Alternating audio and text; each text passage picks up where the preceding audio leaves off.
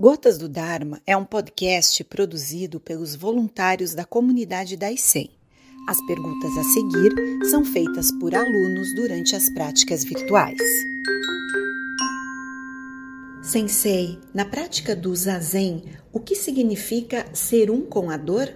Significa não estar aqui separado da dor, olhando-a e sofrendo com ela, mas sendo ela mesma a expressão correta é esta mesmo, ser um com a dor. Não dissociar-se sendo eu aqui e ela lá. Sensei, por meio da prática e observação dos preceitos, posso contribuir para purificar o karma dos meus antepassados? Dos seus antepassados, não, mas os seus, sim. Os seus antepassados têm suas próprias manifestações, estão separados de você nesse sentido, não é? como manifestações individuais. Tem suas próprias decorrências, suas próprias vidas. Você não modifica o karma de seus antepassados, mas só o seu próprio e o do mundo onde está vivendo. Monge Gensho, como o budismo lida com as comemorações criadas pelo consumismo como Natal, Dia das Mães? Nós devemos ter sabedoria, não é? Por que nós recusaríamos o que está acontecendo ao nosso redor? São manifestações da própria vida. Por exemplo, em minha própria família, eu sou o único monge zen e normalmente é, passamos o Natal na casa de meu sogro e eles comemoram o Natal e fazem orações cristãs. Eu simplesmente estou junto, participo e não digo nada, nem me oponho a coisa alguma, porque é mais importante para nós budistas a harmonia do que estar certo. Isso não quer dizer não reagirmos contra algo que causa prejuízo às pessoas ou à comunidade, mas sim, numa situação como esta, não há por que dizer não participo, não acredito, essa festa não tem sentido para mim. Isto é bobagem. Simplesmente participamos da festa e deixamos os outros felizes também. Isso é mais sábio. Mestre, o que devemos fazer quando existem pensamentos negativos em nossa mente e como não cair nas armadilhas deles? Bem, em primeiro lugar, devemos nos dar conta deles, do que está acontecendo, não é? Nos dar conta do pensamento, como ele surge, o que acontece com ele. E à medida que fazemos isto, nos tornamos conscientes dos acontecimentos e somos capazes de melhor lidar com os estados da nossa mente. O primeiro passo é ter a mente clara, perceber o que está acontecendo. Ah, eu tenho tal pensamento, de onde ele vem, como ele surge, o que alimenta esse pensamento, como cheguei a ele. Sensei, por que os jugos da margem de partida não balançam? Porque sua cabeça não está voltada para eles. Só isto. Monge Gensho, como adquirir o hábito de renunciar às minhas atitudes? Como identificar quando existe apego? Olhe para as suas atitudes e para os seus pensamentos. Se eles forem cheios de generosidade, amorosidade e compaixão, isso não é o apego. Mas se eles forem cheios dos seus desejos pessoais, do seu desejo de possuir, de controlar, de gerenciar, as vidas dos outros. Não? É isto é apego.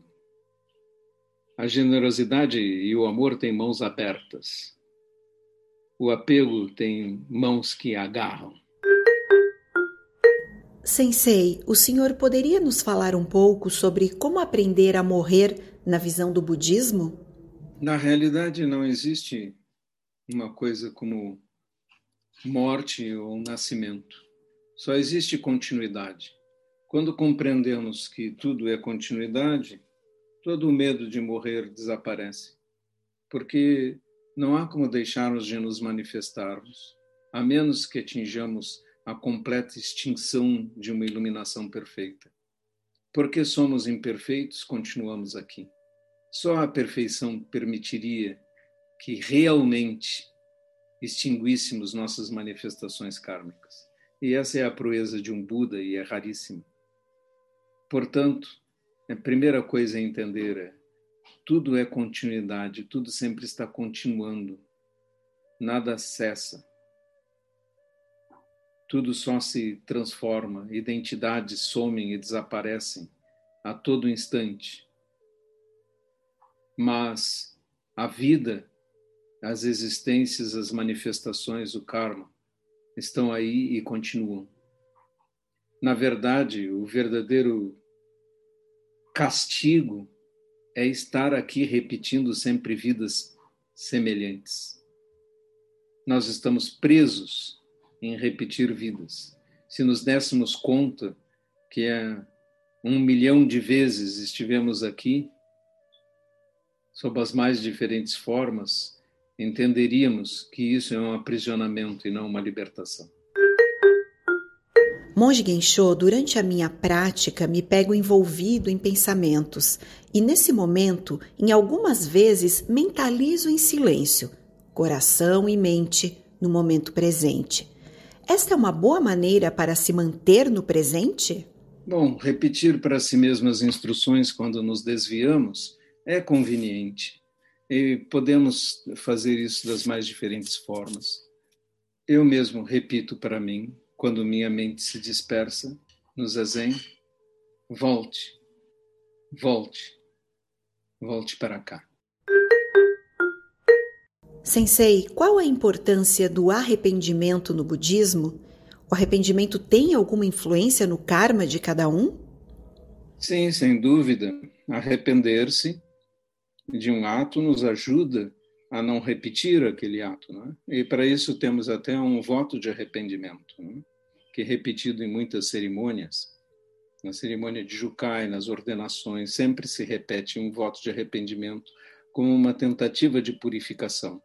Um voto de arrependimento diz de todo o karma negativo alguma vez cometido por mim, devido à minha raiva, ignorância, ganância, sem limites, cometido com meu corpo, fala e mente, de tudo neste momento eu me arrependo.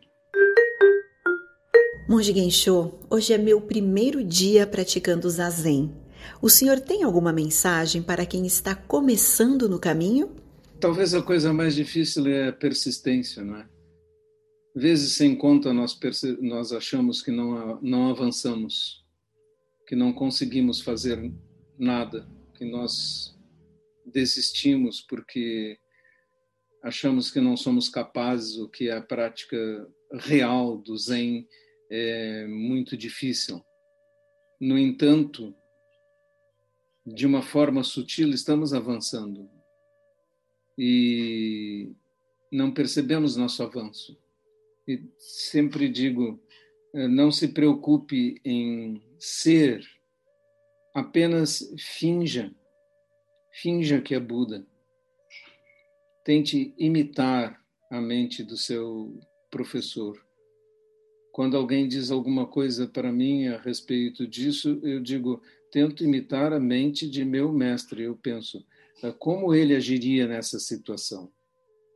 E muitas vezes eu falho, mas tento imaginar como ele agiria. E e certamente ele também responde a mesma coisa. Tento imitar a mente do meu mestre, eu tento imitar o que Buda faria nessa situação. É só isto. Não pense em ser bom. Na realidade, desista de ser bom, de ser especial. Tente apenas fazer aquilo que se espera de você. Mesmo que você se sinta incapaz ou incompetente, simplesmente aceite aquilo que você deve fazer.